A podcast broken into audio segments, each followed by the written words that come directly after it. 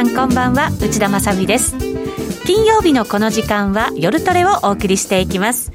今夜も夜トレは FX 投資家を応援していきますよ。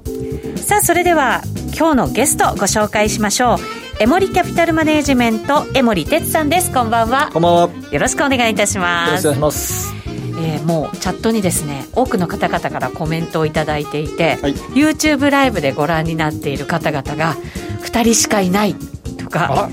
小杉団長がいなくなった。聞いてる人の2人じゃないね。あびっくりした。違います。ちょっと分かりにくかったね、もう終わったかと思ったな。いやいやいやいや、うん、あのね意外や意外たくさん見てくださってるんですよ、ね、嬉しいね。はい、はい、ありがとうございます。今日はですねコロナ対策ということで、えー、小杉団長ノーディーともに自宅待機ということにさせていただきました。またあのね少しずつ状況が変わってきたら賑やかにお送りしていきたいなと思いますが、ねうん、まあ大丈夫だと思います。江森さんいてくださるんで、はい、はい、いろんな濃い情報などなどたくさんいただいていきたいと思います応援のメッセージもねたくさん入れてくださっています。頑張れっていう声もねありますし。あマスク越しでも声通るなという。声ね 結構通るみたいですね。ねなんか不思議ですね、ねうん、これ通通るけど外からなんかこう出たり入ったりしてないだろうね。ね何が、ね、金？金がね。金とかね、うん唾とかね、ね、なんかいろんなものがね、はい、でもこれやっぱり大丈夫な機能付きなマスクじゃないですか、ね、一応ね。ハイブレードでしょ？そうですよね、うん、来週になるとねまた政府からのマスクも。はい。江森さんの熱気はウイルス焼き殺しそうってそれはねちょっとねいやまでではないけどね。でも焼き殺していただけるなら、そうね。そう焼き殺してほしいですね本当に。ね世界中のねウイルスをね。負けてられないっていうかねやっぱり頑張らないとね、うん、そうですねはい。こんなことではくじけてはいられませんので。はい。そしてやっぱりねトレーダーはみんなねしぶといと思いますよ。はい、いろんなショックも乗り越えてきてますから、ね、はい、そんなアドバイスも今日はいただけたらなと思います。YouTube ライブでも連動していますのでぜひ皆さん YouTube ライブもご覧になってください。番組ホームページからご覧いただくことができます。えその映像と連動してチャットも走っていますのでぜひこちらにもですね皆さんコメントいただけると嬉しいです。今日はですねいろんな質問も江森さんに答えていただこうと思いますので、はい、ドーンとこんな日ですから質問もお寄せください。お待ちしています。お待ちしてます。それでは今夜も夜トレ進めていきましょう。この番組は真面目に FX FX プライム by GMO の提供でお送りします。お聞きの放送はラジオ日経です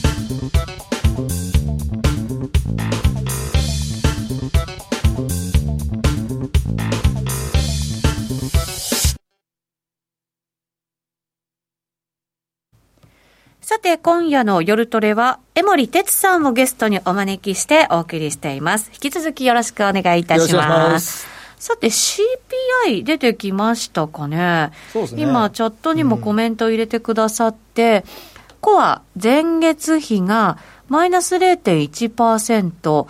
前年比になると、これが、えっと、2.1%? そうですね。はい、うん、ということですけど、この数字どうなんでしょうね？まあ、前年比で見た、まあ、僕らは大体前年比で見るんでね、あのそうなんですね、前年比で2%あるんで、まだ大丈夫かなと思いながらも、はい、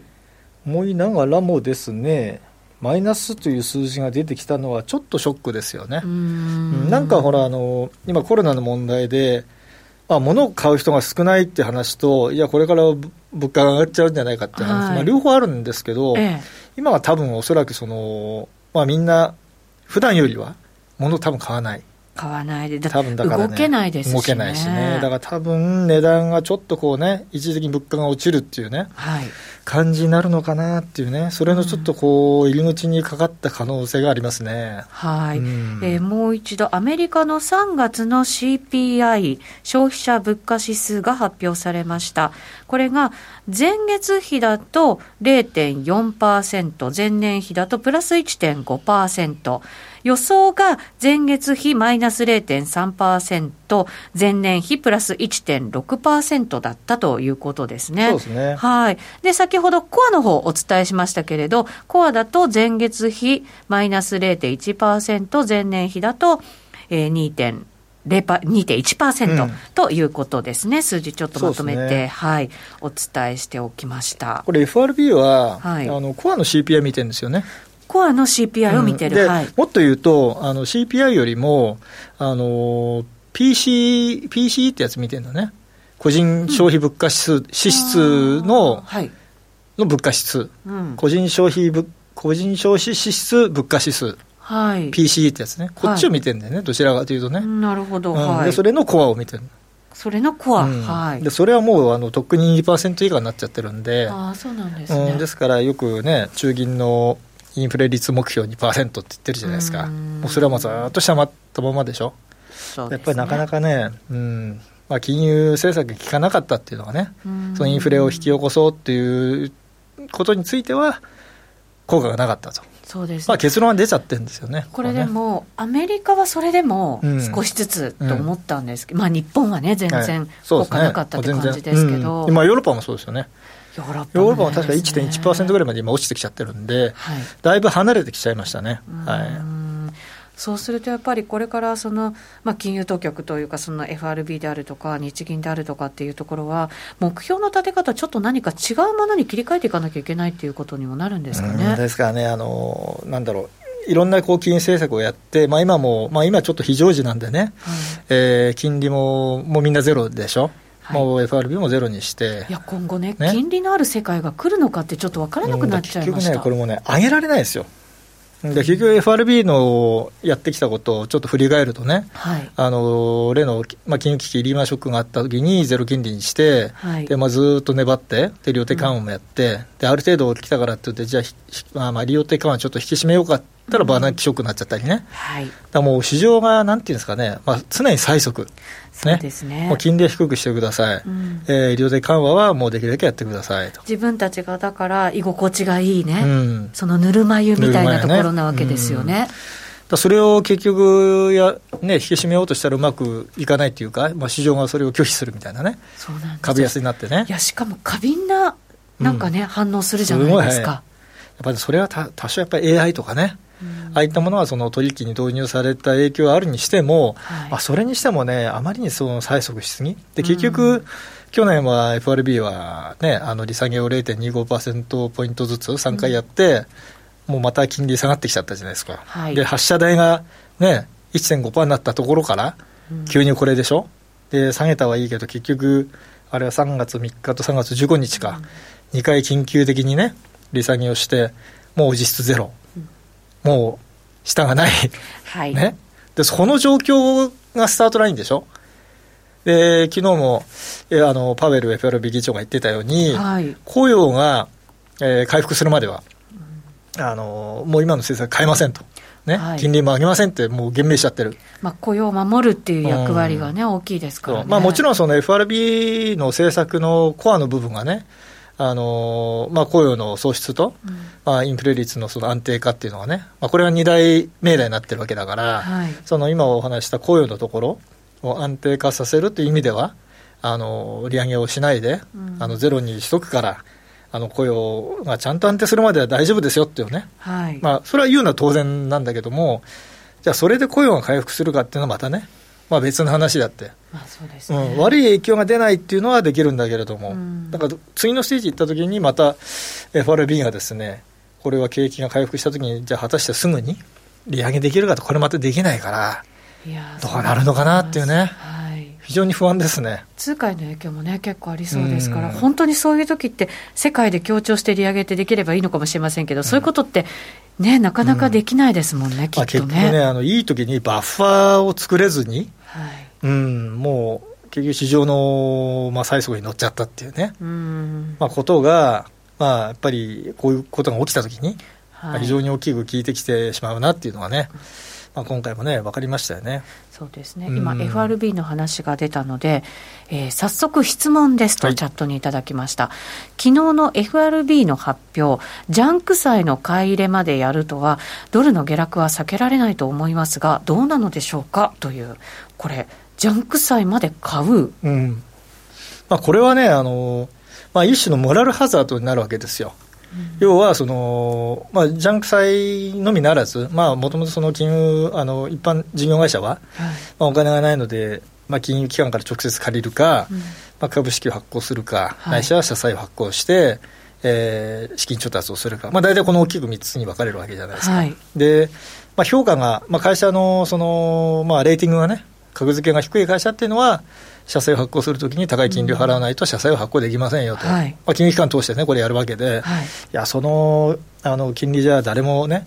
払いませんよと、ね、リスクあるんだからと、はい、お宅の会社だとね、5%じゃ無理ですよと、もう10%にしてくださいと、だったら発行させてあげますよと、まあ、こういう話になってるわけですよ。でそういうところもそのリスクのある会社、うん。えー、ちゃんと最終的にその償還時期が来たときに、利払いを、はい。えー、分をちゃんと払って、元本を返してくれるんですかと、わ、うん、からない会社の、まあ、極端に言うとね、うん、まあ、そういうリスクのある会社の、えー、CP も買うとか、はい。ね、いう話に今なってきてる。でこれは本来的にはモラルハザードですよね、うん、もう何やってもいいんですかと、ね、で返すかどうかもわからない、返せるかどうかもわからない。ね、お金に対してそのお金を、まあ、貸し付ける、ね、そういうことですよね。いう形になるんで、ええ、それも中央銀行はね、はい、これはね、まあ確かに今の時、まあこの状況だと仕方がないのかなと思いながらも、ちょっとね、これはね、まあ、由々しき問題にはなるね。いや、この先、はい、それがものすごく、うん、あの悪いふうに作用するってことももちろん、うん、あるわけですよね。その時ってどうするんですかね、うん、いや結局ねあの、本来、なんだろう、まあ、こういう状況になっちゃうと、まあ、大きい会社だったら助けてくれるのかとかね、あと日本でもよくあったあのリソナショックとかね、はい、ああいうようにその潰しちゃいけない会社には金出すんですかと、うん、ねまあ、長期信用銀行とかあったじゃないですか、昔ね、ああいう会社とか、まあ、そういう会社にじゃあ金、ね、あの出すんですかと、ね、助けるんですかと、でそうじゃない中小は潰すんですかって話には必ずなるんだけど、はい、でもね、これはね、社会構造上、仕方がないね。影響が大きすぎるってことですか？ね、それはリーマンを潰したときに、金融危機になったようなことが考えられるからっていうこと、うん、そうそう、うん、AIG とかはいいけども、じゃあ、リーマンはもうしょうがないねと。でリーマンをね見放しちゃったのが意外にね、うん、インパクトがあったっていうね。いやあれはね、うん、びっくりしました本当に。結構でもね僕ら、ね、海外で仕事をしてたししあのリーマンブラザーズとも商売昔やってたんでね、はい、よくわかるんだけどあの金融市場の中でのリーマンブラザーズの立ち位置って結構中堅なんですよね。うん、上位ではなかったし、はい、まあ、もちろん債券市場は結構そこそこの、ね、立ち位置だったけど、で僕らがね、あリーマン潰れて、なんでこんなショックなのかっていうのに、むしろびっくりしましたね。それはやっぱり、うん、江森さんみたいに金融にずっと携わってきてたとしても、うん、やっぱりそういうふうな驚き方だったんですか？リーマン潰れて、なんか困るのっていうぐらいの。いや、他にもね、代わりたくさんあるでしょって、やっぱり思っちゃうじゃないですか。だからまあね、今回の問題はね、ちょっとそのその時と質がちょっとあまりにね、違うし、その範囲がちょっと広すぎますよね。で特に今回はあの金融機関よりも事業会社じゃないですか、はい、非常にまずいのはね、はい、非常にあのリスクというか危機的な状況になっている事業会社さんなんで、これを全部助けるというのはね、物理的にちょっと難しいですよね。大企業じゃなく、もう中小企業の、ほとんどの中小企業、もしかしたらっていう、ね、いや、もう難しいですよ。状況ですよね、はい、しかも世界的に。うん。であとね、あの今回あの、FRB が導入した政策の中で、まあ、その CP の話とかもそうなんですけど、要はあの、まあ、貸し出しもそうなんですけど、FRB は本来は、うん、ままあ、そのビジネスという言い方ちょっとしていいか分かんないんですけど、FRB の取引相手っていうのは銀行じゃないですか、普通は。はい、ね、民間銀行、はい、で。民間銀行が FRB からその資金を、まあ、調達して、うん、でそれを、えー、事業会社に貸すと、貸す。いうのが普通のモデルじゃないですか。はい、で今回のその非常事態で FRB が決めたことというのは、まあ、金利をまず下げますと、うん、で金利はもうこれ以上できないと。じゃあ何するかというと、じゃあ、あの市場で困っている人たちの資産を買い入れますよと、まあ、間接的にその資金を供給しますよと、い、うことなんだけれども、あの直接はできないんでね、うん、できないから、その特別事業、まあ、特別事業体みたいなのを作ってるんですよ、うん、何かって、まあ、スペシャルパワーバスビークルっていうね、英語で言うと。はい、でそれを作って、そこに FRB が金を出して、うん、そこのビークルが、えー、お金をまあ、債券を、まあ、買ったり資産を買ってお金を出すっていうね、はあ、一応定にしてるわけですよ。ある意味、ちょっと銀行みたいなものを作って、作ってね、うん、で、まあ、それが流れやすくする。流れやすくすると。うん、で、直接ね。はい。で、まあ、銀行、普通の民間銀行に任すと、まあ、日本でもそうだけど、よくあの、貸し渋りとか、はい、あと貸し剥がしじゃないけど、あと、まあ、貸せばいいのに貸さないとかね。はい。うん。貸してやればいいのにみたいになるから、まあ、そのビークルを使っても直接やると。うん、でこれはね、もうね、もう禁じ手ですよ。禁じ手ね。わかりやすく言うと。だからそういうこともでもやっぱりやらなきゃいけないぐらいに今、非常に危険な状況になってるよっていうのを、まあ、これはもう政府も、あ FRB も、まあ、両方やっぱり認識してて、もう踏み込みますと、そこまでね。とりあえずもう今はもう大変なもう一大事になってるから、はい、まあ、片付くまで、まあ、新型コロナウイルスが、まあ、沈静化して、まあ、まあ、なんて、まあ、事業もそうだし、経済も、うん、まあ、ある程度こう少し戻るのが見えるまでは、もうやるしかないねと、もうしょうがないね、まあ、禁じ手でも、うん、しょうがないね、やらなかったらもう終わっちゃうから、そうですね。でやっぱり一番怖いのは、その回復したときに、本当にその企業が潰れちゃってたら、うん。経経済戻らないんですよね。そうなんですよ。維持させとかないと。雇用も戻らないし、そうそうそう。もちろんお給料だってもうなくなっちゃうわけじゃないですか。うん、そうなんですよ。だからそこの、あの、なんだ、あの、ファシリティというかね、その状態自身はやっぱり維持しておかないと、うんはい。復活できなくなるんで、そうですね、ゼロから作るのまた大変だしね。うんいや、そうですよ。うん。日本と来たら何も決められないっていうね、コメントも入ってきましたけども、私も今日もなんかあの、もう支援というか、その融資を申し込んだっていう企業の、まあ、経営者の人と話をして、中小も本当に小さな、あの店舗ですけど、そこはそれでも今まで借金とかもしたことがないので、それでも OK が出たらしいんですよ。でも同じような同業の人とかは、もう全然降りないって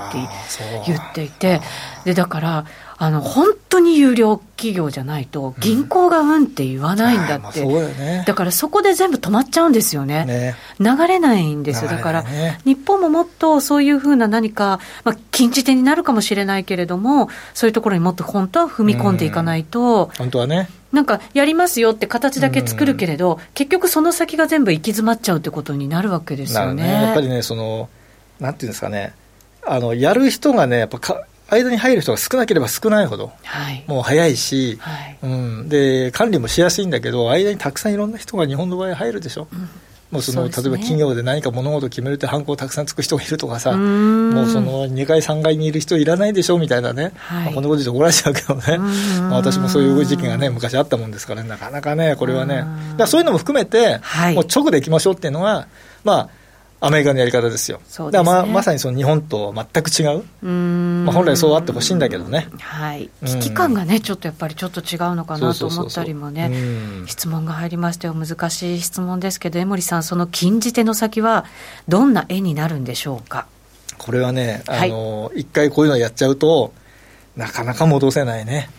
結局、マーケットが催促しちゃうようになるからってことですか？うん、だんだんだんだんその、お金はいくらでも出てくるんでしょうみたいなね、で実際にその、まあ、一時、まあ、今も残ってるその MMT 理論みたいなね、もうそのもう国はいくらでもね、国債発行して、もうそんなのは中銀買うんだから大丈夫だみたいなね、うん、まあもう、まあ、かなり乱暴なんだけども、もう財政も出すね、金融も出す、なんでも出しますよみたいなね、話になったときに、こういうことでやっぱ確保ないわけだから、うん、どうなるかもね、相当つかないですよね。そうですよね、うん、本当にそうですね。ただまあ一つ、まあ、そうなるかなというのは、やっぱりそのお金の価値、現金の価値、はい、これがもう著しく劣化していくでしょうね、これからね。いや本当そうですよね、だから僕はやっぱりあの今、まあ、今回こういうことが起きて、まあ、すぐどうなるかっていうのはなかなか僕も想像はつかないんだけど、はい、もうその国の債務だったりそのじゃあ現現金ねキャッシュイズキングって言葉あるじゃないですか、うん、本当にその現金がねあの王様なのかっていうねこれもねこのアメリカが今回2兆ドル、うん、でさらにまたね2兆ドルやろうとしてるでしょなんかまたインフラ用にね、はい、4兆ドル？もうわけわからんですよね、こうなると、そのドルの価値もそうだし、じゃあ他の国のじゃあ通貨が、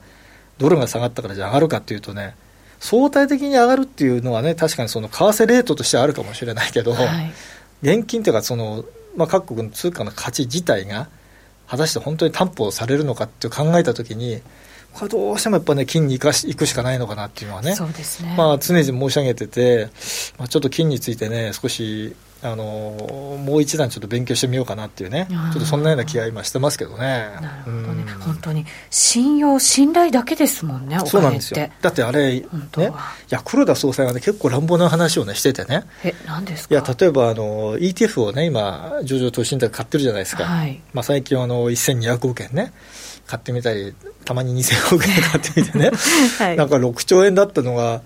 ね、12兆円になっちゃってね、気づいたらね、えらい買うなっていうね。でも、じゃあそれ損したらどうするんですかと。いう議論あるじゃないですか、はい、日銀って結局お金を印刷してで市場にばらまけばばらまくだけ印刷の金額と発行したその額面の金額の差が収益になるわけよ、うん、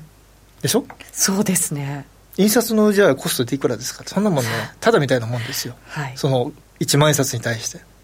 それを印刷してバンバンバンバン出せばねもう印刷した分だけ1万円札がどんどんどんどんねまあ、分かりやすく言えばね。それでね、ずっと持ってるね、カバーされるんですってこと、こういうことをおっしゃるわけよ。で、これができるのはね、あの通貨発行権を持ってる中央銀行だけなんですよ。要はね。はい、乱暴だけど、確かに、まあ、おっしゃってることも確かかなと。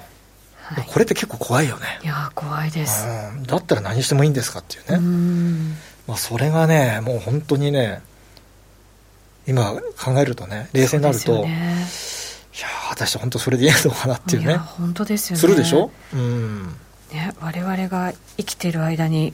その先を見ることになるのか、うん、それとも私たちがもういなくなった後にね、うん、そのなんかしわ寄せが次の世代に来てしまうのか、うん、ぱりなんかねちょっと怖いなと思ったりしますよね。ね。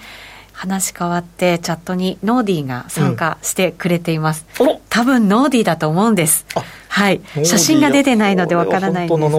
すけど、はい、話が深刻なので、コメントするタイミングを探り続けているのですが、いまだに入れないという可愛らしい入り口からね、ちょっと怖い話になっちゃってね。そうなんですよね、ちょっとね、CPI 発表されて、またなんだかいろいろね、ね。そうなんですよ、ちょっとなんだかね、そっちの方向に行っちゃいましたけど、ね、はい、あ失われた100年が来ますとかね、やっぱりなんか、なかなか明るい、なんかこの先が描きにくいなっていう感じのね。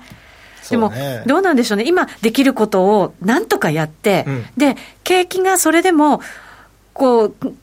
復活の目が見えてきたら、うん、それって、少しずつなんかこう、取り戻していけるものなんですかね。うんまあ、結局、ね、ちょっと楽観すぎます？いやいやいや、あの戻るとは思うんですよ、うん、あのまあ、今のその新型コロナウイルスの問題がね、まあ、多少こう改善の方向に行ったりして、はい、まあ、経済活動がとにかく戻らないとどうにもならないんだけど、うん、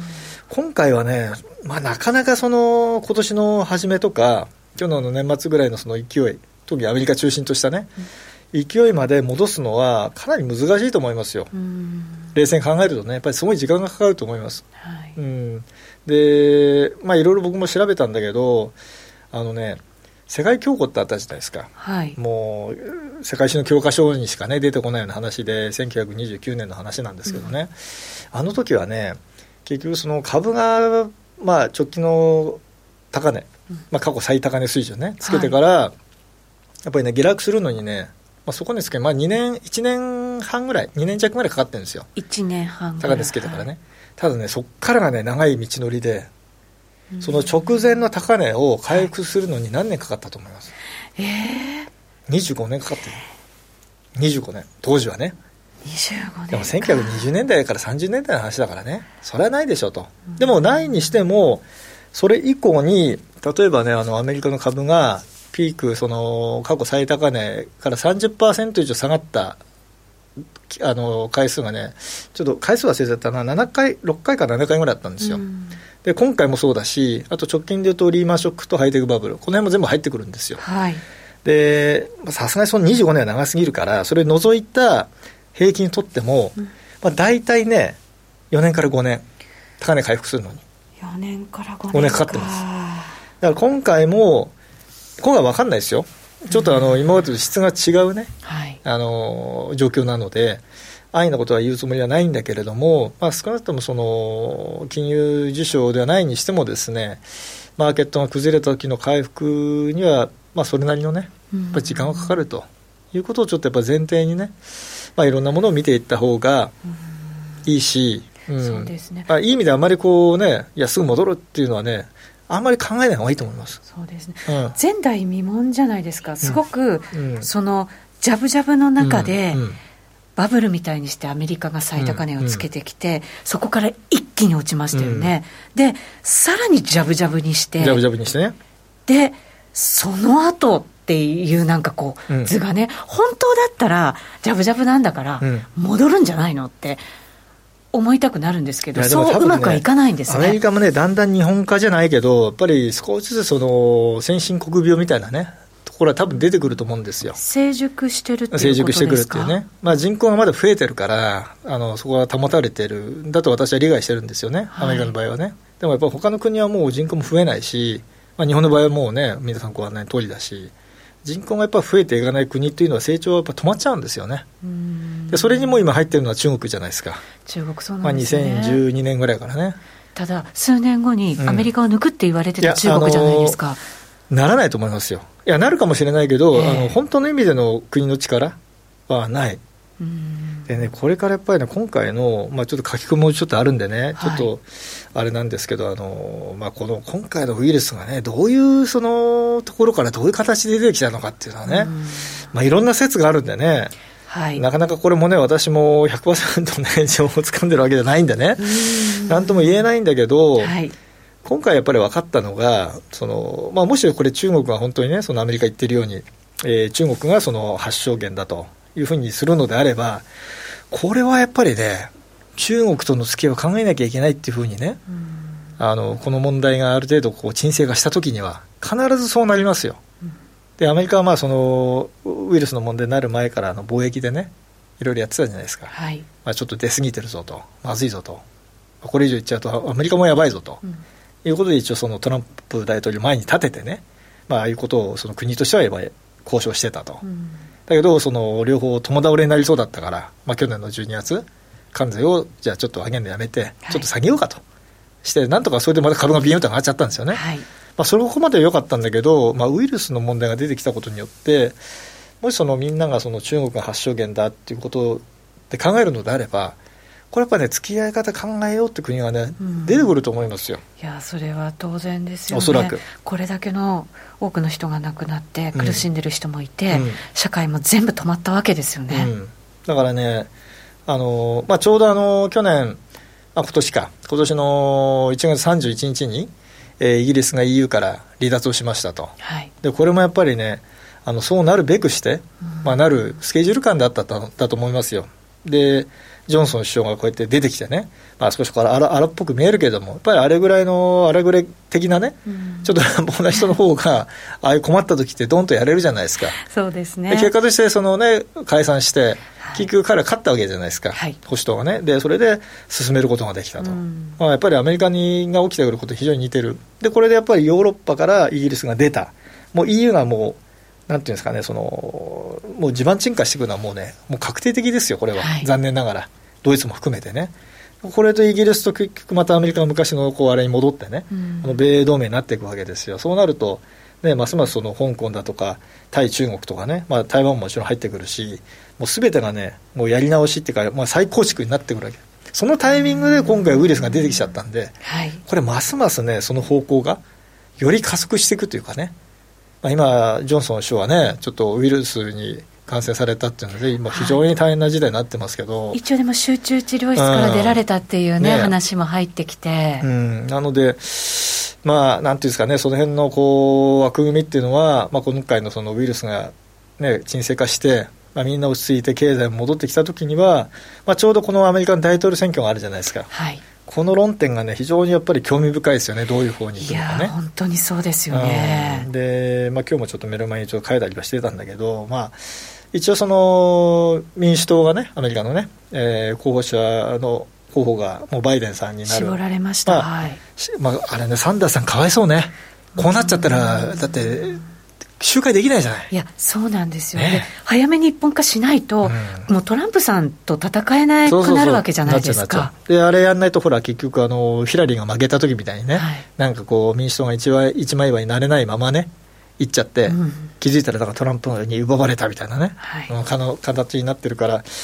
ただねあの、サンダースさんはやっぱりすごく人気があったでしょ？そうですよね、でまたこの辺になってこう持ち返してきたみたいな話もありましたよね。うん、それでその、まあ、サンダースさんにこう、まあ、肩入れしてた人たちね、はい、が、まあ、どこまでそのバイデンさんをですねそのサポートするか、うん、ねまあ、要は民主党がその一枚岩になれるかっていうのは、まあ、最低限そこはやらないとね、うん、まあ、トランプとも戦えない、でもなんかあれね、今日の日経新聞見てると、あの何でしたっけ、あの人気度で見るとね、バイデンさんもあるみたいなね。いやそう支持率ね、はい、すごいね、あれね、そうなんです、ね、どうなるんだろう。いや、そうなんですよ、だから今回のその戦う相手って、まずはトランプさんの場合は、コロナと戦って、ね、そこで勝たないと、選挙で戦えないわけですよね。よ。だからね、やっぱりね、あのアメリカの場合はあの大統領、まあ、1期やって2期目に入るときに、はい、まあ、よく言われているのは、一つはあの景気経済がね、悪化した時の大統領はやっぱり再選されないと。はいいう話があるじゃないですか。ね、今のままいくとその可能性が非常に高い。いや、でもこんな形で来るとは思いませんでしたけど。思わなかったけどね。えー、で、かたや、えー、戦時中には大統領は変えないと。いう、うん、こう、半ば不分率みたいなものがあると、はい。で、それを知ってるトランプ大統領は、もう何回もね、私は戦時中の大統領であると、はい、もう連呼してるじゃないですか、はい、まあ、これあの、フランスのマクロン大統領も同じようなことよく言ってるんですけどね、まあそれどうでもいいんだけど、あのそういうこと言ってると、まあ、やっぱりあの逃げ道作ってますよね、いや、これは俺の問題じゃないよと。ね。普通の状態だったら、ね、君ら見てたでしょと、株は、ね、最高値更新、景気はもう盤石、ね、これがなきゃ、あれは全部中国のせいだみたいなね、まあ、よくある彼のね、あの人のせいにするというね、そうですよね、どっかで悪者をね、ね。作作らないとね、うん、今、そのトランプ大統領はそういった面では非常にあの苦しいですね、うん、非常に苦しい。はい、はい、うん、ただ選挙で本当に民主党に変わると、その先はどうなっていくのかっていうのもね。民主党は民主党でね、やっぱりその後どうするのかっていうのもね、はい、出さないと、いやうん、これも難しいよ、ね、難しい、非常に難しい。はい。なかなか怖い世の中が待ってそうですね、うん、本当にね。えー、さて、お知らせを一本挟んでから、まだまだ江森さんにお話伺っていきたいと思います。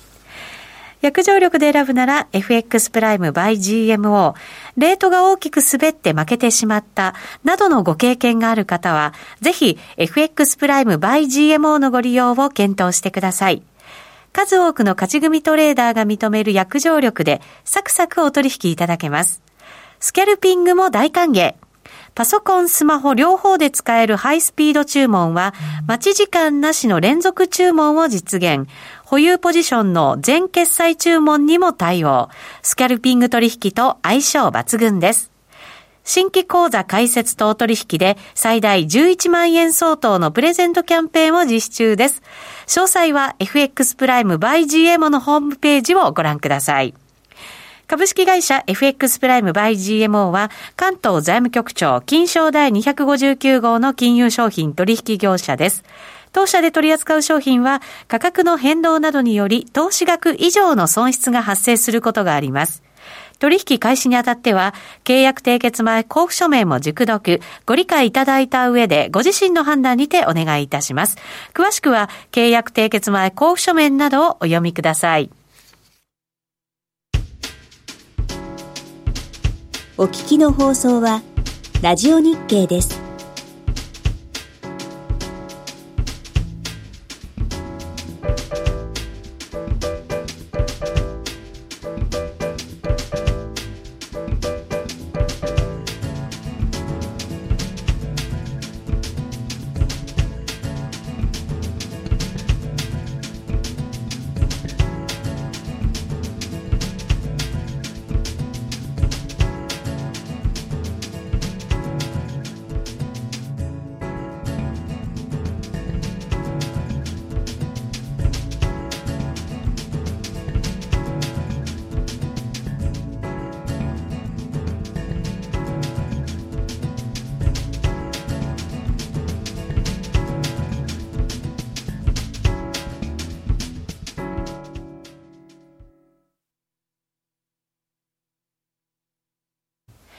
さて、今夜の夜トレは、江森哲さんをゲストにお迎えしてお送りしています。引き続きよろしくお願いいたします。よろしくお願いします。今日ね、質問たくさんいただいてるんですよ。ところどころで、えー、江森さんにお答えいただこうかなと思っていますが、えっ、ー、と、どこかの経済研究所が、このコロナ騒動で世界のパワーバランスが変化し、アメリカの覇権が失われて、中国、ロシアが大きく力を伸ばすって言ってたみたいですね。ってどうですか？って。まあ、そのシナリオも、まあ、考え方としてはありだと思うんですよね。で、まあ、本当にその、今回のウイルスが、まあ、中国から発せられてですね、まあ、この特に欧米人にこう聞くようなね、はい、ものであるみたいなねなんかそんな言われ方もね、ね、言われ方もしてるようなまあ、実際そのね、えー、感染者数とか、まあ、お亡くなりになった方の、ね、数見てるとね、まあ、確かにそうかなと、まあ、感じざるを得ないようなねイタリア、スペイン、ね、とかね。アメリカも大変です、まあ、そんなこともちょっと思ったりするんでですね、はい、まあ、これはちょっとこう欧米をねうん。ぬんみたいなね、まあ、そんなようなこともちょっとこう詮索したくなるようなね。いや本当にね、そうなんですよね。勝手にそんなふうになんか見えてきちゃいますよね、まあ、本来そういうふうに考えるべきじゃないだろうし、はいまあね、これもね、本当、まあ、なんていうのかな、その WHO のね、テドロス事務局長もね、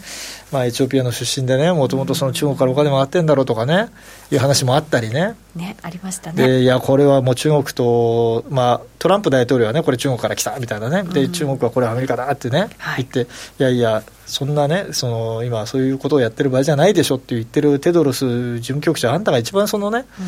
あのウイルスと政治問題にしてんじゃないかみたいなね、ことも言われたりして、ちょっとやっぱりこの、まあ、まあ、世界全体はも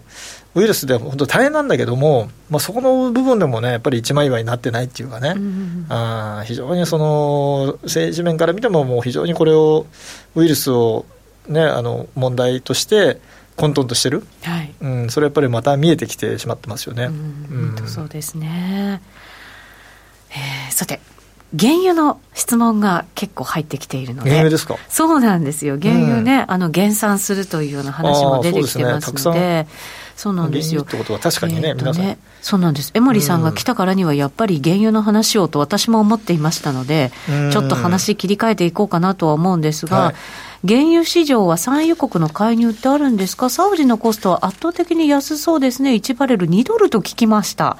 うんまあ、それはあの今あるやつ掘るだけならそうだと。あそうなんですね、ただやっぱりその、掘って、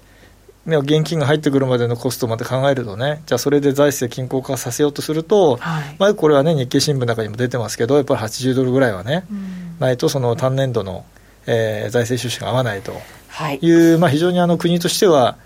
厳しい財政状況になって、まあ、それであの例のサウジアラムコを上場したのはいいんだけれども、はい、まあ、原油価格がこうなっちゃって。もう株価もメタメタ、そうです、ね、ちょっとサウジが目論んでたあ戦略はすべて今、大失敗に終わってますね、まあ、結果としてね、はい、原油価格がこうなってるんで。うん、これでも、まあ、もしかしたら減産、これ、減産合意っていう感じになったんですかね、まあ、一応ね、あの報道ではね、えー、あの OPEC プラスで1000万バレルでしたっけ、1日あたりでやりましょうと、はい、まあ、5月、5月、6月1000万、はい、で7月、12月がなんだ600万、で来年のなんか前半ぐらいが、ん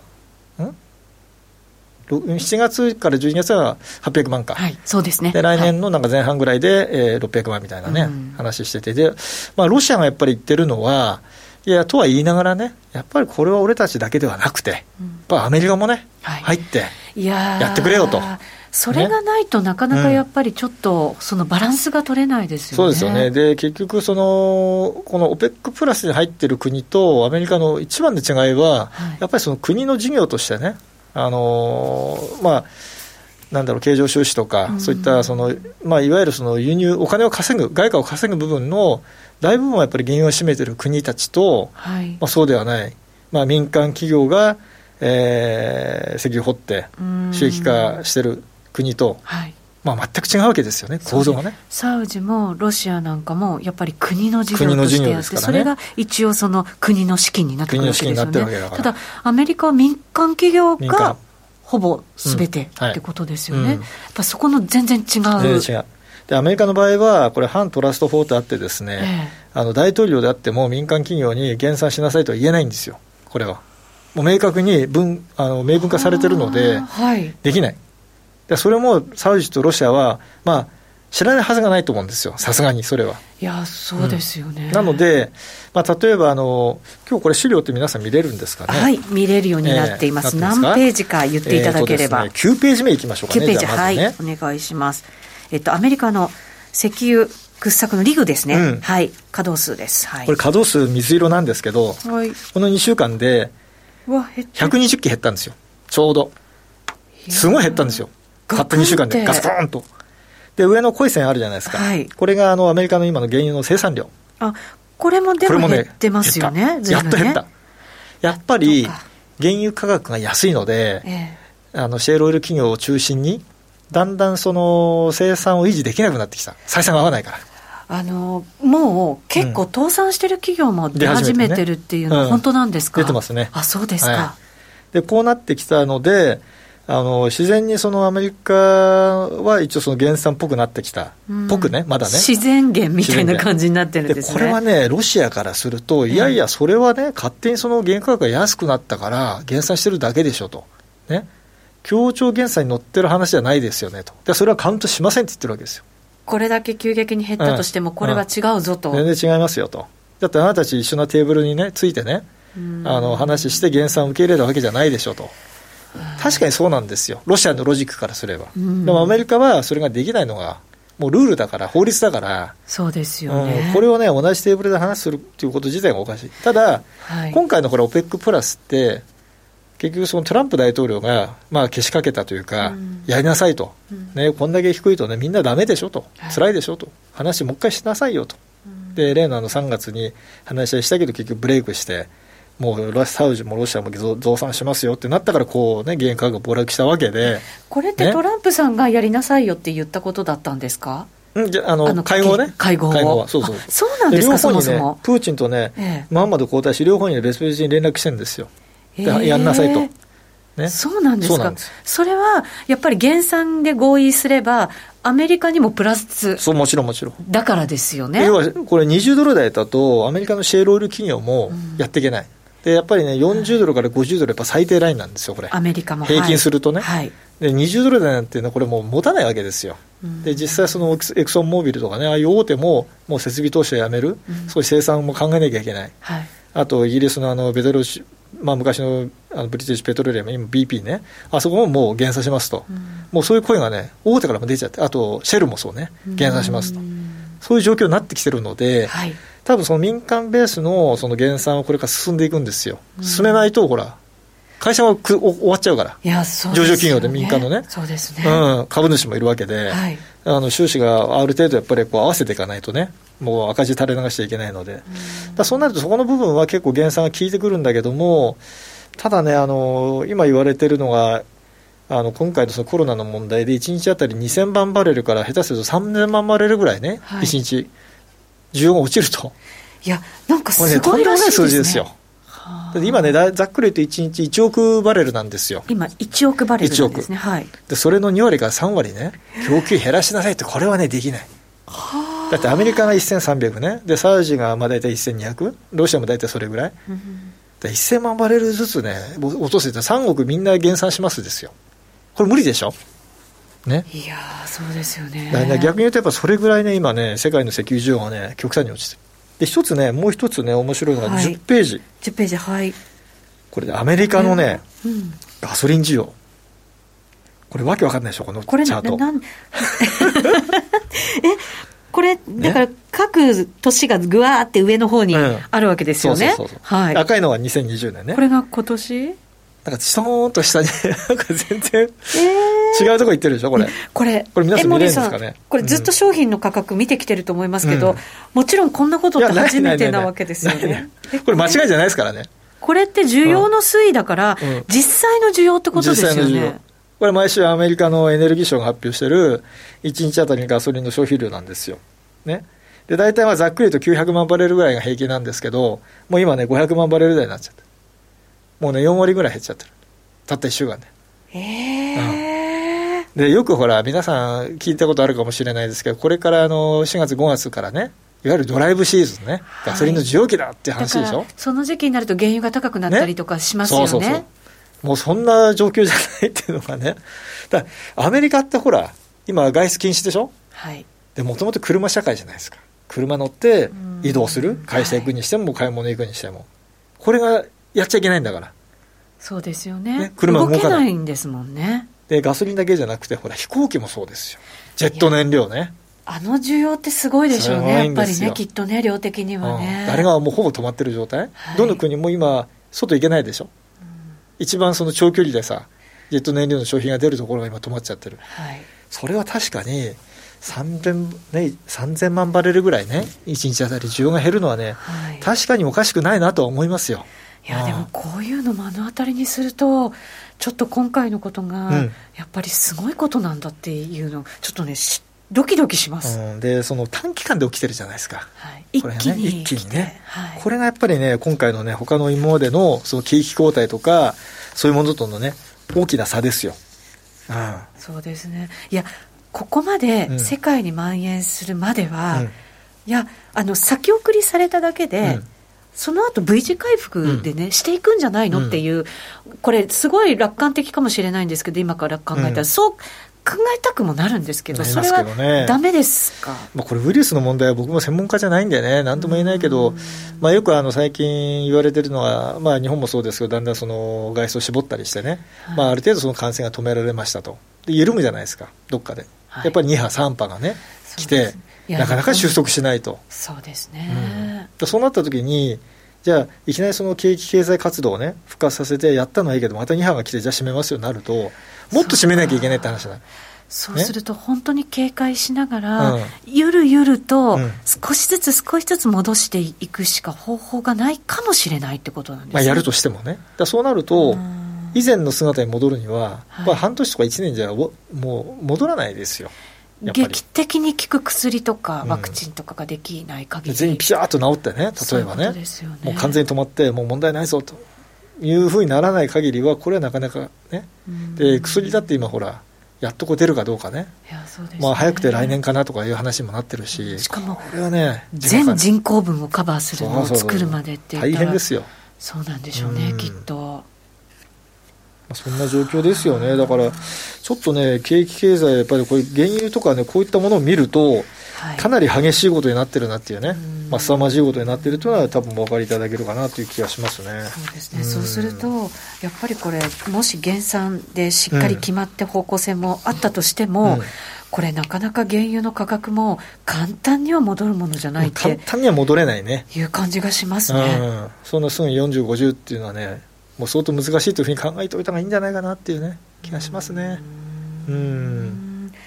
なかなかじゃあ、なんかこう、お金の向かっていく場所ってなかなか難しいですね、難しいですね、今ね。うん。まあ、今、短期的に株価はね、ちょっと戻ってはいますけど、えー、まあ、これはもう完全にあの、あや戻し的なね、自立反発っていうか、その範囲でしかないし、何よりもその、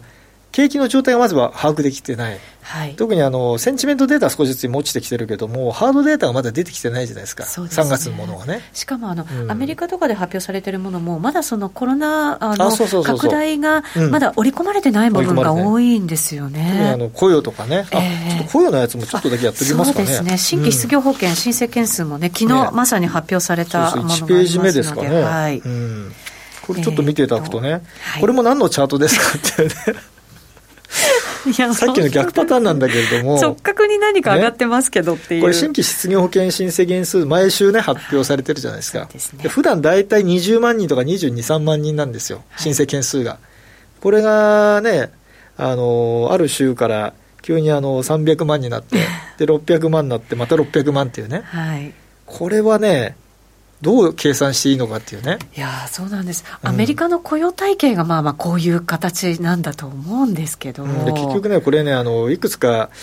背景があるみたいなんですよ。というのは、はい、まずあの経営者からすると、もうこうもこういう問題になっちゃった新型コロナ、もう事業活動ができない、はい、人は雇えません、ごめんなさい、礼をします、うん、でもう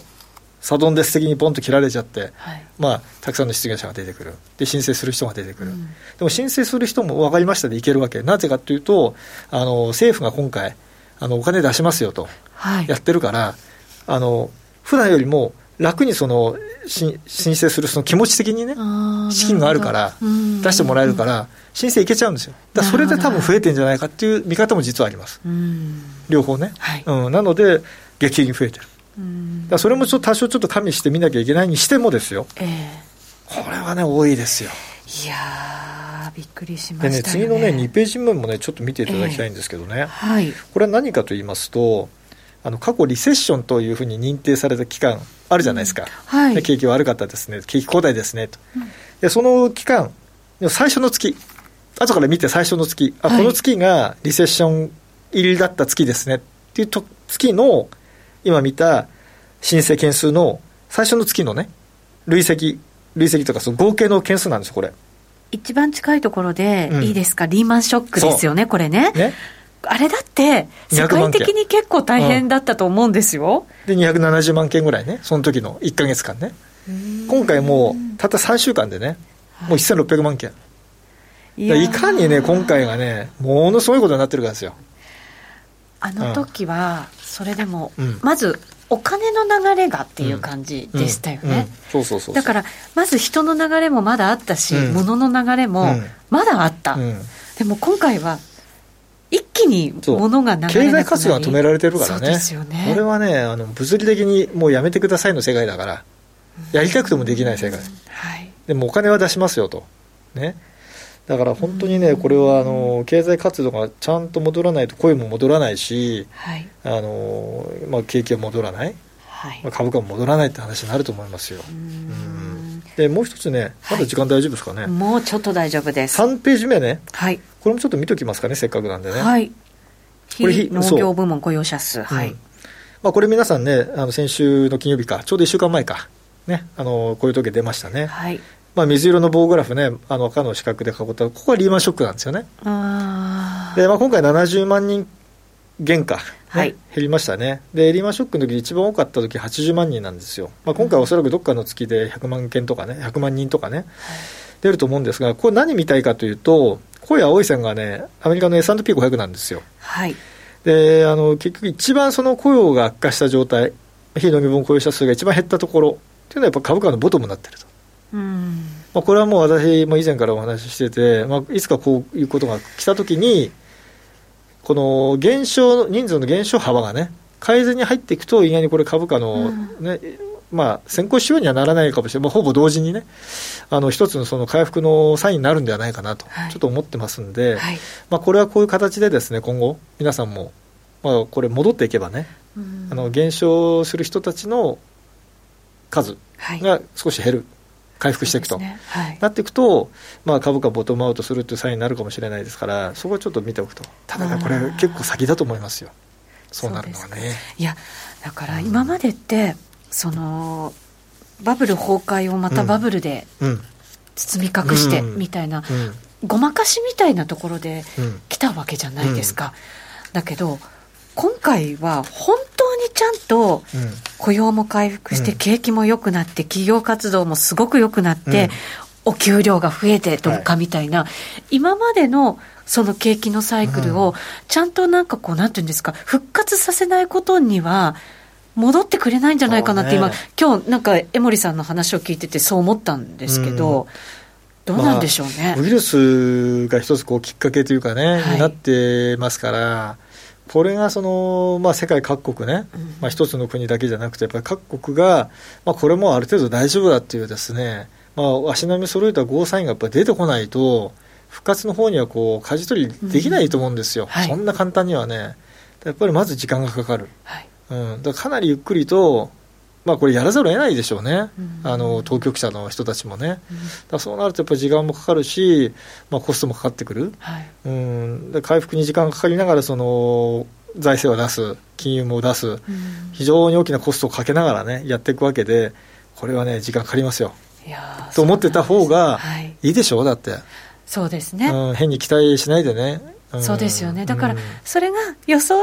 以上にうまくね、もしかしたら回復していくっていうね。ねそうそうなってほしいと思いますそうですね。でも今から楽観してたら、うん、ちょっとなんとなくそこがいかなかった時に、そうそうそう。ちょっとまたショックがね、自分もそうだし、マーケットもそうだし、うん、なんかそんな感じがしちゃいますよね。いや、だからあのー東京オリンピック・パラリンピックがね、はい、一応1年延期されましたと、いやー、1年後にやれてればね、はい、いいですよ、